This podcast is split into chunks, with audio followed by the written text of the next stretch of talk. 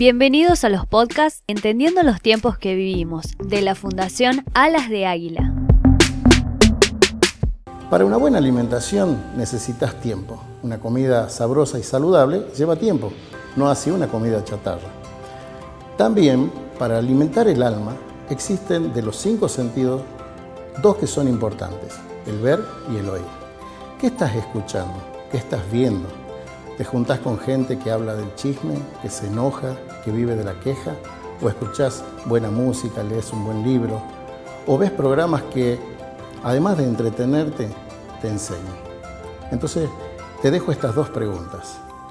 ¿Qué estás escuchando y qué estás viendo? ¿Y cuánto tiempo estás dedicando para una buena comida saludable para tu alma?